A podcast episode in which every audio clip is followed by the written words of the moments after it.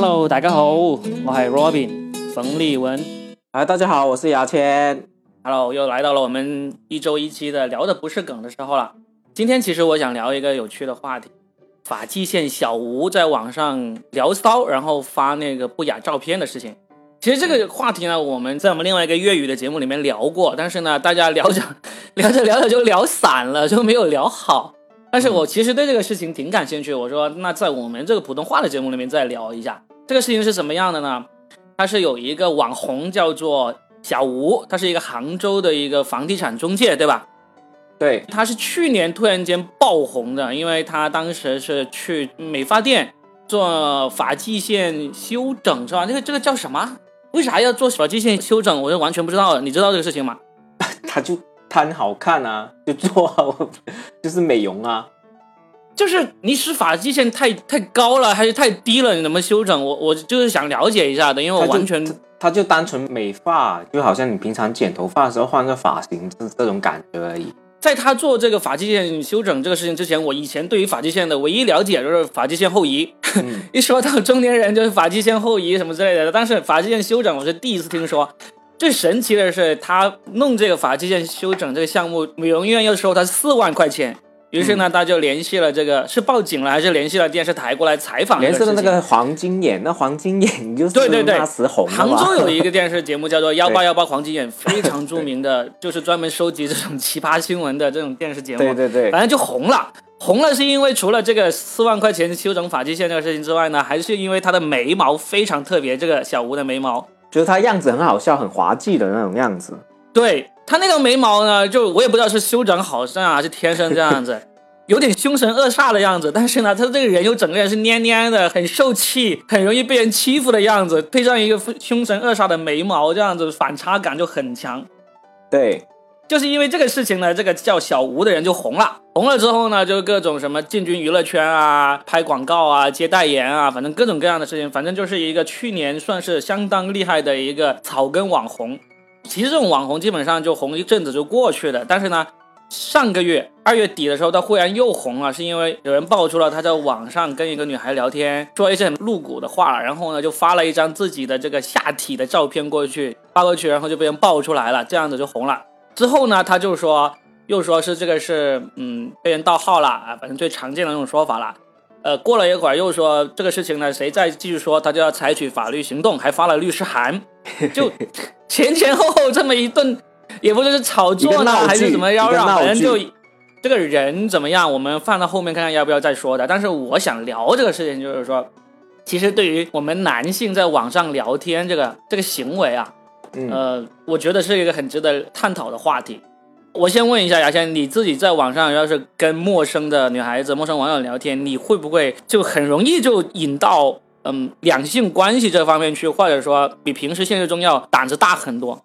会不我？不会，我其实说老实话，没有跟女生，就是陌生的女生聊过骚的，就起码要怎就不熟么怎么去？引入呢？怎么去引？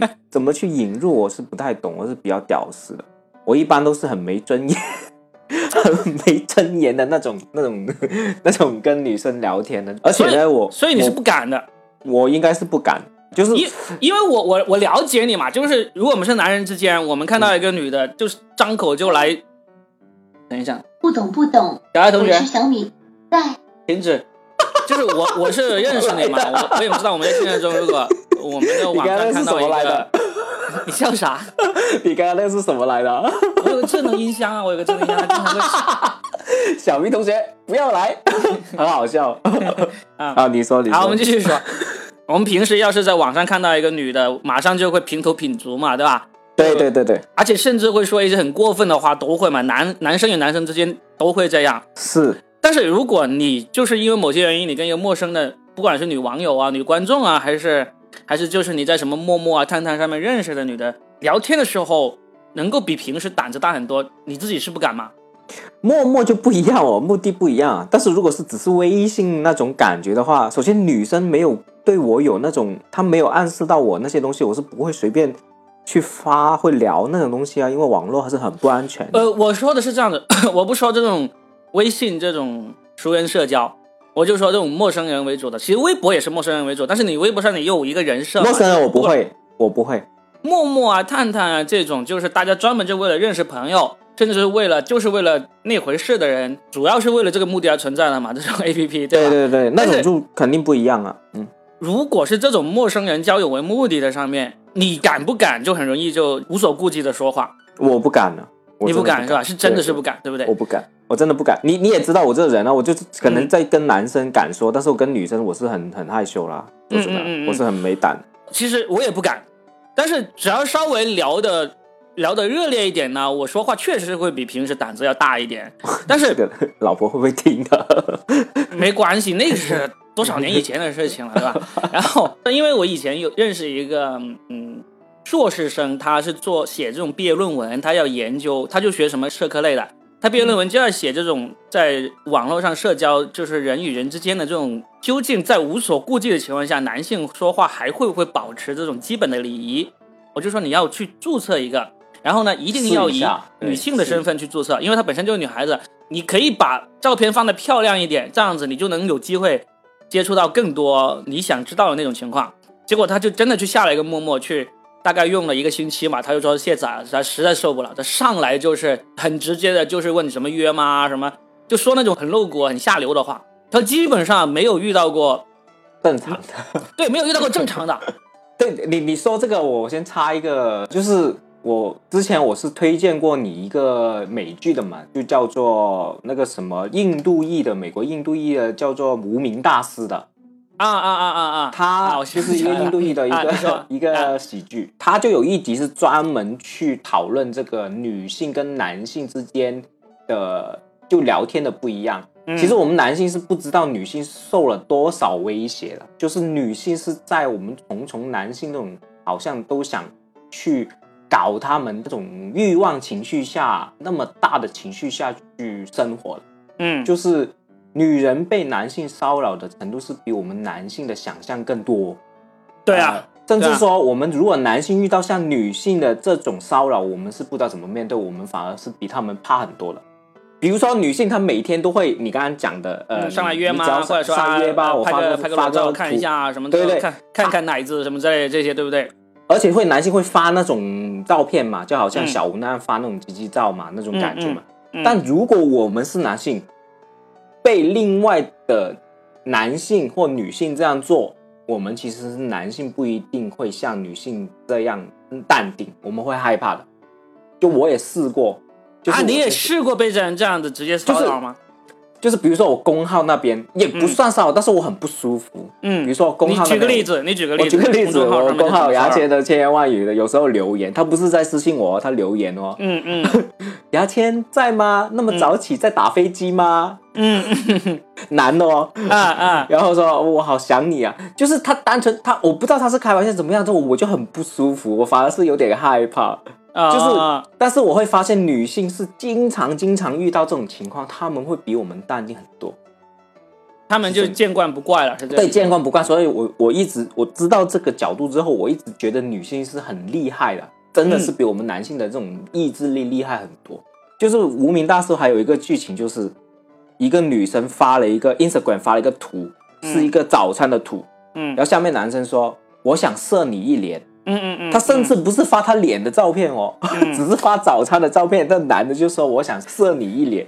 所以这种情况是全世界男生都是这样子的，全全世界的男性，他不管是中国还是外国，他如果在安全就不知道不会受到惩罚，就是不会被被曝光啊，或者不会被人告啊，不会有警察这种情况下，他都会就无所顾忌的人是是占多数的。对，嗯，像小吴这种，其实我反而是觉得这个就是真的真正的回归了小吴他自己这个人本身该有的一个一个特点。我们刚才就说了，就网网络上那种绝大部分的男生，他如果在感觉安全的情况下，他是都会无所顾忌的。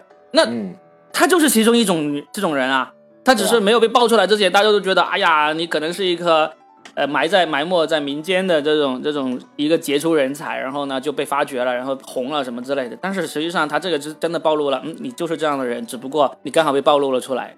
还有一个原因就是，毕竟他也是年轻嘛。我觉得年轻的话，你对社会阅历不深，然后对这种诱惑马上就上钩，也是很正常的一个事情。对我们只是晚点上钩，不是不上钩啊。你说晚点上钩什么意思？就是没有他那么快。他是聊两句就开始暴露，我们可能啊会熟一点，啊 熟一点再暴露。就但是我们熟点再暴露是基于对方也有一点，就是我们能够明白对方接受程度，才会一步一步的暴露嘛，对不对我？们是很绅士的去，双方都很自愿的情况下，我们才会做这个东西。对啊，就是我如果跟一个陌生的女人聊聊着聊着，发现哎，我聊一些大尺度的，她愿意也愿意跟我聊下去，然后且而且他还同样有兴趣，我们自自然会越聊越聊越越走向更加没有底线的方向去聊，是吧？这是这是尊敬女性嘛？就是即使聊骚，我们也要尊敬女性。我觉得这是。尊重人与人交往的这个这个应有的啊程序才对吧？然后啊，我还想通过这个事情再聊一下，其实究竟这个男性发自己的这个鸡鸡照，这个这个意义何在？我懂这种感觉，因为有时候嗯憋得慌的话，其实做这种行为是发泄欲望的，是一种。发泄，是吧？对，就好像说脏话一样嘛，或者说你你就是我有时候跟男生去议论女生为什么会说的那么龌龊，其实只是发泄而已，嗯，没有恶嗯意的，真的没恶意。那发鸡鸡照当然也会，作为男性也会兴奋，真的是很很兴奋的一个，就是你触犯这个禁忌嘛，嗯你感觉到他会去看你那些东西，你会兴奋，就是嗯这样。但是作为一个绅士的男性的话，你要我会知道对方感受，我知道他发这个东西他会很不舒服，我就不会去做。但是我知道这个行为会很触犯禁忌，对，就很像对着女生嗯说黄梗一样、那种嗯，感觉。嗯，我是这样感觉。我自己思考这个问题的时候，我就想是，我没有想触犯禁忌这个想法，我还是想为什么他们会觉得发这个会会让对方，假如你发这张照片的目的是为了让别人知道你有多厉害，其实这个是很难的，看不出你要对比照，就是你要放在勺对比。都不行。你出去吃吃什么火锅啊，或者吃吃东西的时候，你要是看到例如上来一个火锅很大，比脸盆还要大，你要用手机拍出来发给你朋友看，你说哇这个超大，这是我这辈子看过最大的火锅。其实你的朋友光看那张照片是看不出来的，你要放其他东西做对比啊参照物啊，参照物也很难的。我举个例子，我刚刚就就那天我就发过给人是吧？不是 我前天我在香港喝了一杯啤酒，那个啤酒呢。是用一个杯子装的，是五百毫升的杯子，而且它杯子特意做的很大。然后我就觉得很神奇，我就拍出来，我把手放在旁边，把脸放在旁边，把手机放在上，怎么对比都看不出来它有多么巨大。没办法让别人觉得你真的是巨无霸了。这个是我们看过那个 Louis C.K. 有一部他的个人情景剧叫做《路易不容易》嘛，嗯它里面有个情节，就是他跟他的女朋友开始热恋的时候呢，呃，就开始发那种 dirty words 嘛，就是就是说脏话呀、在手机里互相发这种短信什么的。然后到后面那个女的就就要求他拍自己的那个小鸡鸡给他看，嗯然后路易呢，他的当时拍他就是就拉开裤子，然后手机放进去，然后闪光闪了一下就显示他已经拍了，然后就发给他女朋友，他女朋友在那边就看得很开心。我当时看到这个情景的时候，我就觉得太假了，太假了，因为他这样拍呢，第一个不但没有办法聚焦，就会模糊一片；第二个就真的他就算是巨无霸拍出来，也就是一个小汉堡，就迷你汉堡。所以这种情况下，如果你是像路易这个剧情里面是为了取悦你的伴侣的话，我觉得你的伴侣没有办法被取悦。男性为什么愿意发？就是说这个是为了触碰禁忌嘛。这一点我觉得 确实是，就像我们在女性面前说黄梗啊什么之类一样，都是因为触犯了禁忌，所以有带来这种快感。对啊，所以他无所谓，他拍出来是巨无霸还是小迷你小汉堡，这些都无所谓，对吧？说黄梗不是为了逗笑对方啊，就是为了 就是了为了骚扰对方。对啊，就为了自己兴奋啊，嗯猥琐啊，这样。嗯嗯，所以那个男性给女性发自己的这个这个下体照片的目的，其实就是为了打破一些禁忌，而不是说你看看，因为你要把要把那个地那个部位拍的又雄壮又好看，真的就是必须是专业的摄影师、哦哦哦哦摄影机，再加上灯光布景角度才能拍的漂亮。你关于这一点，我就说一下为什么嗯我不会、不喜欢会拍别人，就拍自己的东西给别人，就是我完全没有自信去让对方觉得厉害？就我知道自己知道自己的事情，但是 但是那些很多这种骚扰别人的那些，其实就是就是很很差劲的呀。我就我就说我自己嘛，我就说我自己感受，我就说，嗯。我为什么不去发这些东西，就是因为嗯。我完全没有自信，就是嗯。它不是我一个优势啊，嗯 我的优势是幽默和文字，嗯嗯，所以我不会发嗯。那些东西给人家。然后第二就是说，我就觉得这种发这种人的会有多自信才会发这些东西，对啊，这对啊。关键是他们的自信真的是好难理解，因为我在网上也看到过这种骚扰别人发的嘛，真的是跟那个在国外网站上面那些男模特的那些差的，真的是差了不知道多少个量级了。就是你就等于说就是不自量力，你知道吗？嗯嗯嗯。就人家会笑你的，你这个所以其实我们可以得出一个结论，就基本上愿意发自己的这种下体照去骚扰女性的男的，基本上是那种超级自恋，自恋然后不自量力的男生。对就很傻，就是我觉得还要再加一条，就是没有见过世面的男生。对没有见过世面，就没有看过其他图片的，你知道吗？对，没有见过什么叫用广东话，就是没有没有见过什么叫大蛇屙屎。你发个你的毕业证书啊、学历、啊、是吧？发一些车啊，其实是很合理的啊。发一些房子多大啊，是吧？哎，但是发车，我我我记得有人以前有一篇文章，好像是什么论调说过，说车子是男人的那个阳具的外延，发车照片的男的比发这个下体照的男的要多得多了。有人分析过说，其实这就是因为他想要发自己的那个，但是呢，他不好意思发，有他就发车子的，他就用车子来暗示，用车子的那个豪华程度和车子的这个厉害程度来暗示自己的这个性能力的厉害程度。所以呢，那些喜欢给女性发自己的车子的照片的男的，基本上都是这么一个性心理在里面。也是这种这种心理是吧？对，也是这种心理啊啊，好吧，我们这个对于人性的批判就聊到这里。我们可以，其实我们可以聊一个更有趣的话题，就是我刚才有聊到一个，你就是说我看过很多网上这样的图片，然后你说图片你看的少，但是呢，呃，视频你看的多嘛？但是绝对了，专家专家真的，我是看这种片的专家。啊，对，我就想聊这个，因为其实我们俩是一直到现在，只要能够看到有好看的这种视频或者照片，我们都还是愿意去看的那种，对吧？对啊，啊，不会说。照片我们不会说有些人一说到啊，有搞错啊，什么年纪了还看这种东西，每次遇到这样说的人，我就真的很视频都看烦。过啊。就是我们有个网有个朋友，然后他们会突然间，我就说一下故事啊。我们有个朋友就是在群里面粤语群里面，就有一次呢，他会经常发一些很奇奇怪怪砍人啊那些视频给 Robin 的。然后有一次 Robin 呢，突然间发了一个视频给我，吃屎的，这是吃屎的视频哦，我吓吐了，我靠，我就赶紧删掉它。我说你为什么要发这个照片、呃、这个视频给我？然后说啊，那个我们那个朋友经常发给他，他很不爽，然后学弟发给我看，这样，不能我一个人瞎。对我真的好受不了，我都疯了，你知道吗？关键是你知道吗？其实这个事情大家觉得很冤枉，因为呢，这个这个屎是假的，它是巧克力，但是呢，它做的真的很像跟真实是一模一样的。他为什么要发这个呢？是因为当时是世界杯，好像是有人说如果法国夺冠我就吃屎，然后法国夺冠了，他就拍了这个视频放到网上去。我们俩都共同认识的这个朋友呢，他就觉得这个视频很震撼，然后他就发到群里面去，解释一下群。要解释一下，对吧？他首先他是有这种爱好，他是发发任何视频发的东西，他是不解释的。他一天会发好多个不同的这种乱七八糟的视频啊，或者那个文章去不同的群的。后来我发现他这个特点，我就骂他，我就说你以后如果不是觉得这个东西适合我，你就不要发给我。然后你要是发给我，只是纯粹为了分享的，麻烦你也说一说这个是是什么东西，我才决定要不要看。结果他那天就这样子就发了发了这个嗯吃屎的视频，然后我们都狂骂他，骂到他就在一些群里面退群了，然后他还很委屈，他说这个是搞笑视频，这不是变态视频。这搞笑吗？我不觉得搞笑，好恶心啊！我真的生理受不了，你知道吗？总之，这个就是他一辈子的污点。啊、他当然不承认，他要是听到我们这期节目，觉得说不定会跟我们翻脸。我跟你说，我会讲到讲到这个段子，讲到卖钱为止，你知道吗？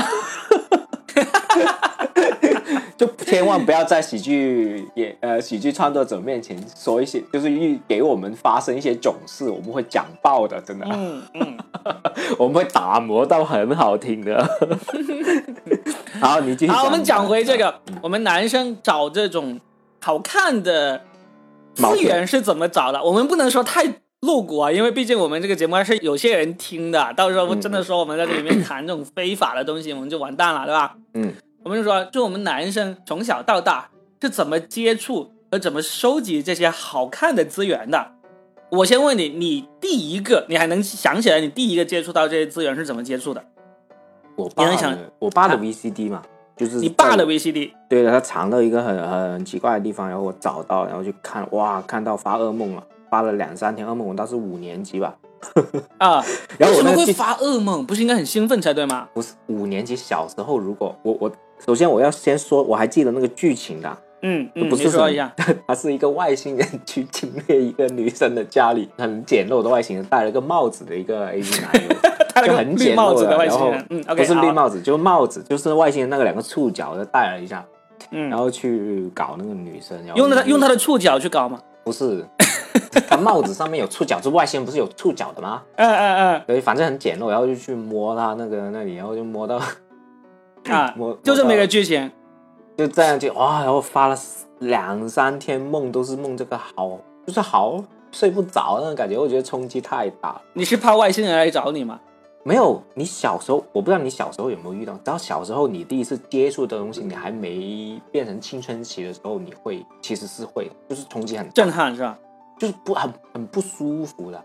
好，没关系，细节的话我们不用说啊。然后我们就说，所以你的第一次接触是从你爸的那个 VCD，就他是他是买了很多，然后放在一个地方，然后就其中一张被你看到了，还是怎么样？他还就只有一张。当时是盛行 VCD 的九十年代的时候，嗯嗯，他很多嗯很多张 VCD，我突然间我本来是找那些电影看的，后来就发现了嗯一两张而已。啊，OK，然后你都看完了，然后就做了几天噩梦，对，没有，然后就不可不可不可收拾的爱上了。没有，后来到了初中才才开始慢慢接触了。就是我们初中是有一个我们住宿嘛，很夸张，就是其实男性青春期，我问了很多男性，我一些嗯同学的青春期啊，特别是嗯初中、高中，嗯他们对性因为没有性教育，他们对性的这种就是很夸张啊。我们当时嗯初中有一个男的，我们同宿舍的嘛，就是嗯讲、讲那些我们有个色情系列动漫叫做《臭作》，你知不知道？你不知道，他就用口述啊，很厉害哦，用口述讲臭作的剧情哦，就有个同学他就有自己看了，对，看了，然后再回来跟大大家用口述来说这个好厉害，讲到我们全部都，光是通过语言的复述就能够听到大家都兴奋起来，是这样子是吧？他也有做动作，啊啊啊 搞笑。然后这个男的就变成我们的领袖，就是对于我们这些知识的领袖，他们有一天他带了一个大的黑色垃圾袋，然啊后里面全都是 VCD，啊啊！然后派啊给我们男生每人两张，哇，这是送给你们？对送的，这就是为啥？他家是做这个的吗？不是不是，就给给你们一些样品，然后你们觉得好，以后就跟他找一样的批发。因为他有哥哥，当时如果年轻人有哥哥的话，一般都跟哥哥做，这些哥哥有这种资源，他都会有，嗯他就拿起来。嗯反正就是这是我们初中遇到这些事情。所以基本上，其实男生接触这些资源的经历，其实跟你这个可能都很像，很接近。其实我也是这样子，我比你大十来岁嘛。嗯我们那时候还看录像带，哦，我录像带，就是我第一次接触的时候已经是初中了，然后呢，嗯就是我们班上有一个同学，就是他家里算是比较有钱的，有有录像机的。来，同学，录机在来，同学，听手。就是我们班上有一个同学家里比较有钱，他家里有那种录像机的。然后呢，你可以笑完没有？哇，你能不能有点见智能音箱啊？我操，有什么好笑的？好，你继续。啊，这个可以写短剧啊，真的很好笑、哦，有 S N L 已经写过了。是吗？嗯，对，嗯。然后初中的时候，班上有个同学家里比较有钱，有录像机的，就是他也是无意中发现他爸有这样的录像带，嗯，他就比较有这种分享精神，然后就找了一个周末他爸不在的时候，把我们一帮男同学都调去他家里，大家就一起看。所以人我人生第一次看，就是就像那个大学学生宿舍里面那样子，都是一帮男生一起看的。嗯然后看完之后就觉得哇，原来这世界上还有这么好的东西。所以我的反应是跟你不一样，我没有做噩梦，我就觉得哇，这东西太好了。然后然后呢，你你是初中，我是五六年级的时候，就比你大一两岁嘛，初一嘛，我们那时候也就是嗯啊你继续，你继续。然后呢，就后来就是也是一样，也是同学里面有人，然后呢就有人带回来，这种小说呀、手抄本啊什么之类都有。哦，小说好看啊，什么？小说很好看。小说很好看，因为那时候我们呃知道有一个全国都闻名的禁书手抄本，叫做什么？叫做《少女的心》还是叫什么？我忘了，好像类似这个名字的。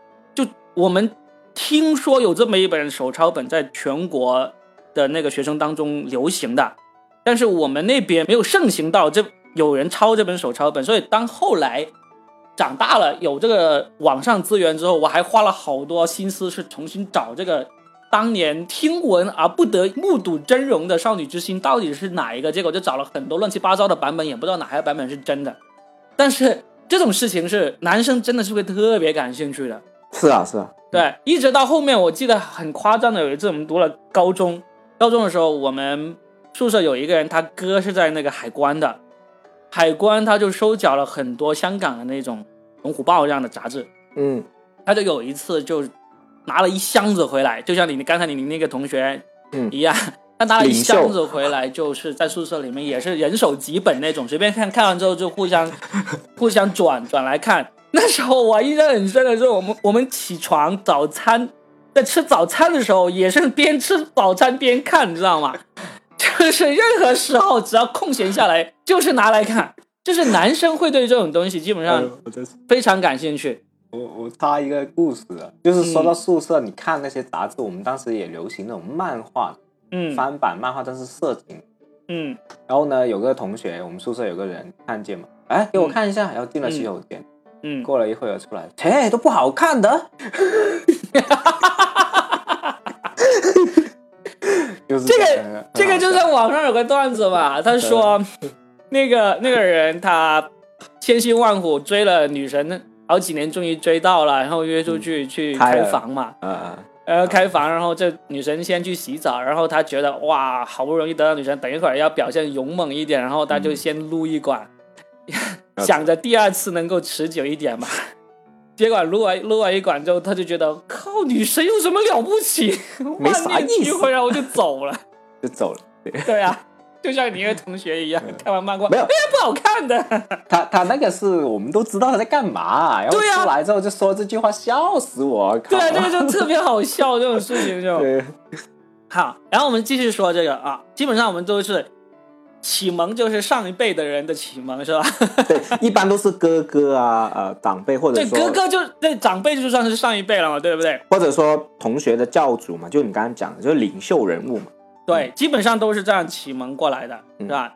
然后呢，完了之后，等到自己呃高中、大学之后，就有这机会接触上网了，自然就能够千奇百怪的网站都能找到了，是不是？对，我我发现有很多宅男，就是平时他不善于言辞啊，不善于社交，但是呢，他们找这种资源的能力特别强。嗯嗯嗯，你应该也是特别强的一个人，我记得。我不算强啊，我有一些特别强的，我是问他的。我不强，你你是问他直接要呢，还是问他呃学那个方法？因为后来你只要学会翻墙，很容易找的，只是之前翻不了墙而已。你一会翻墙的话，都有固定网站，你就直接找就好了，嗯，就很简单。我意思就是说，就是就是经历了以前那种嗯受前辈提携的这种阶段，然后到自己能够啊自己去打猎了，其实最终就是一个就只有一个途径，就是上网，对吧？你自己这这叫打猎，好心酸呢。这不叫打猎吧？这不叫打猎，叫什么？这打猎是跟真正的人，这种很虚拟视频就没有。我是说找这种资源的这种打猎，不是说我们已经已经脱离了谈论怎么在网上撩女孩的那个事情了，对不对？我已经不是说这个了。对对对，这个找资源其实就是一个打猎的过程嘛。我前两天在收拾屋子的时候，我还真的无意中发现了当初一个装 DVD 的盒子。现在已经不看 DVD，已经至少有七八年不看 DVD 了吧？嗯，就是当时还在流行 DVD 的时候，我就有途径买到了一一些这样的 DVD，然后呢就统一放在一个盒子里面，专程保留。现在还有十多张。那天我现在一直盒子一直放在我准备要扔的那个垃圾那堆里面，我一直想着要不要扔，要不要扔？给我啊！不扔的话也没有用，你知道吗？你给我啊！你要吗？你要 DVD 吗？先拿着嘛，以后会买的嘛，你寄给我啊，可以啊，下次见面给你就好了。你要来干嘛？你都没有 DVD 读读碟机了。我特地买一个，你别管我。我去，好，我给你，我都给你，我都给你。你要你你要来是为了收藏吗？这里面的东西收藏啊收藏啊你网上随便找啊，不一样，就好像现在买书那种感觉一样，不一样的。你给我，对吗？哎，这段我要不要不要保留下来？你保啊，我都无所谓的，我无所，我好，我觉得这个挺好的。好，那我下次给你。但是我们说一说，就是当年这些这些 DVD 是怎么来的？你有过去买这种 DVD 的这种经历吗？我们当时还是初中的时候，我们已经是电脑里面看了，所以你基本上是跳过了买碟的那个时代嘛，对吧？。对对对对对，那我可以跟你说一下买碟时代是怎么一个情况的。嗯嗯买碟的时候，我到买碟的时候，我已经是那个嗯大学了。嗯大学基本上买碟就是你在学校后后门那里会有一种专门卖这些故事片的碟嘛，然后你去买，你去多了，或者说有人介绍告诉你这个老板他有那种碟的话，你基本上就会问他有没有那种，那基本上老板就会卖给你，这是最简单的一个一个做法。然后呢，还会有那种，我我相信很多人都有过经历过，在天桥上遇到别人过来向你兜售的那种经历。基本上在天桥天桥上向你兜售那些，基本上都是很假的，就是它封面是很吸引、很刺激的，回去一打开就是葫芦娃，就是或者是《还珠格格》这种这种碟。我也不明白他们为什么要这样的，因为我觉得对于你敢卖碟的人来说，你要进货要进到这种货是很简单的事情，干嘛要骗我们，对吧？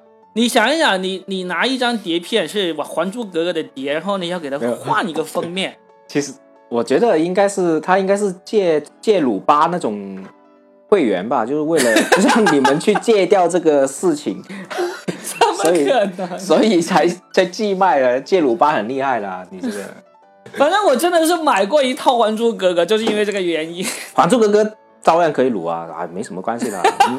你你你一到年轻，那是另一个话题，另一个话题。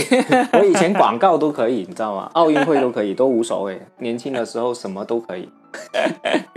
另一个话题，我们现在就是说是怎么去找买这些碟啊，就是真的，我就觉得为什么你每一张《还珠格格》的碟片，你都要把它的原来的那个图片给抹掉，然后印上一些刺激的画面？你有这个功夫，你去找一些真的碟来给我们不好吗？为什么要这样做？对不对？又骗了钱，又让这个买的人不爽不，爽，是吧？就很不明白这种行为。但是在网上看过，基本上买过碟的男生，很多时候基本上都有过那么一两次遇到这种被骗的经历。嗯这是当初买碟的一些经历。后来呢，我开始工作的时候，我在深圳的话，一直到现在哦，好像有些城市还是有，它就是有专门卖这种光碟的那个店铺嘛。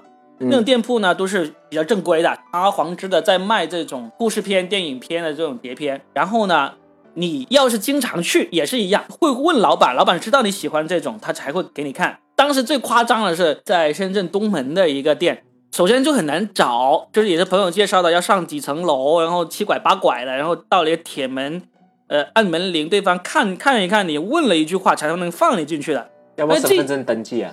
那倒不用，那倒不用，是是，就是进去呢，基本上里面绝大部分顾客都是香港人，就是他是主要为香港人服务的，因为香港人买的多，每一次来一买就买一大堆回去，所以他们就特别喜欢服务香港人。然后进去的话，你就看到它分门别类，真的是很专业的。它就有一面墙就专门卖那种三级片，三级片呢也算是合法片嘛，就是在香港也是合法的片嘛。你在那个墙待久了，老板就会问你要不要看顶级的，我们粤语叫 C 宅嘛，嗯，就就是说三级的下一级就是四级，就所以就呢就叫四宅。